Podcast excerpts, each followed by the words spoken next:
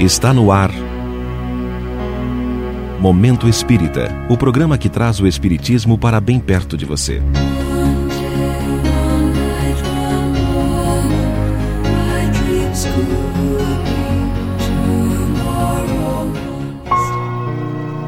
Vocês não terão o meu ódio.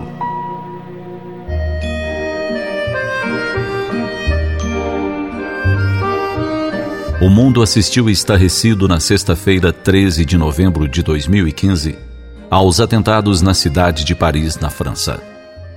As cenas pareciam irreais, tal a violência e a crueldade. Quem ligasse o aparelho de TV de rompante poderia pensar se tratar de um filme.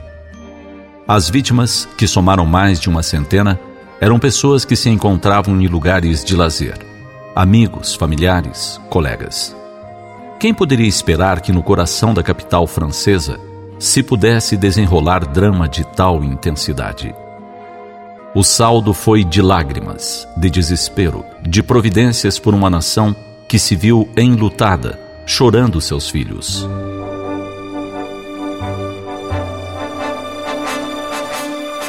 Antoine Leiry, um jornalista do France Bleu, cuja esposa foi uma das vítimas, redigiu emocionante homenagem à esposa, morta no atentado a uma casa de espetáculos.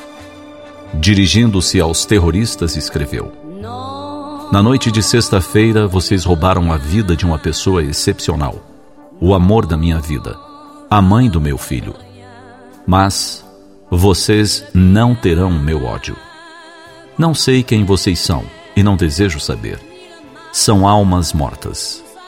Se esse Deus pelo qual vocês matam cegamente nos fez a sua imagem, cada bala no corpo da minha mulher foi uma ferida no seu coração. Por isso, eu não odiarei vocês, porque responder ao ódio com raiva seria ceder à mesma ignorância dos agressores. Vocês pretendem que eu tenha medo que olhe para os meus concidadãos com olhar desconfiado, que sacrifique a minha liberdade pela segurança. Perderam. O mesmo jogador continua a jogar. Eu vi minha esposa somente nesta manhã. Finalmente, depois de noites e dias de espera. Ela ainda estava tão bela como quando partiu na noite de sexta-feira. Tão bela como quando me apaixonei perdidamente por ela há mais de 12 anos.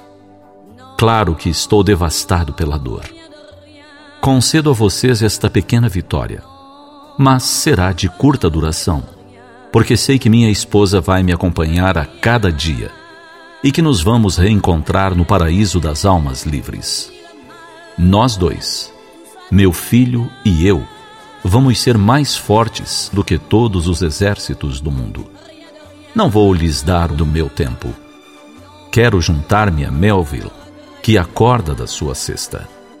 Ele só tem 17 meses. Vai comer como todos os dias.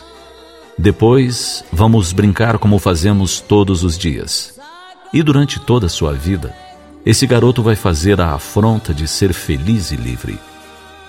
Tudo isso porque vocês nunca terão o seu ódio.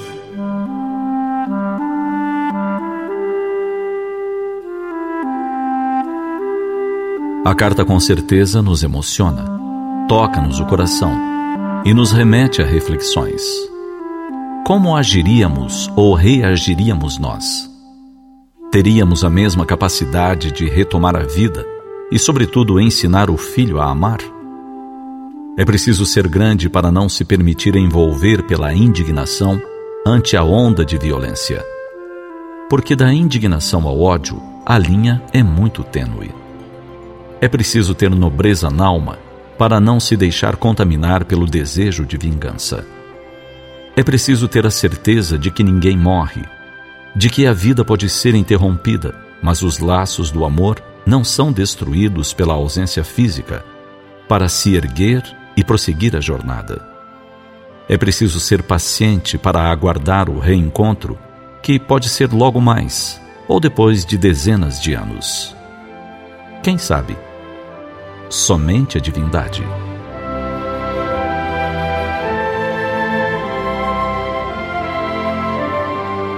Os textos do Momento Espírita estão à sua disposição na internet no site momento.com.br.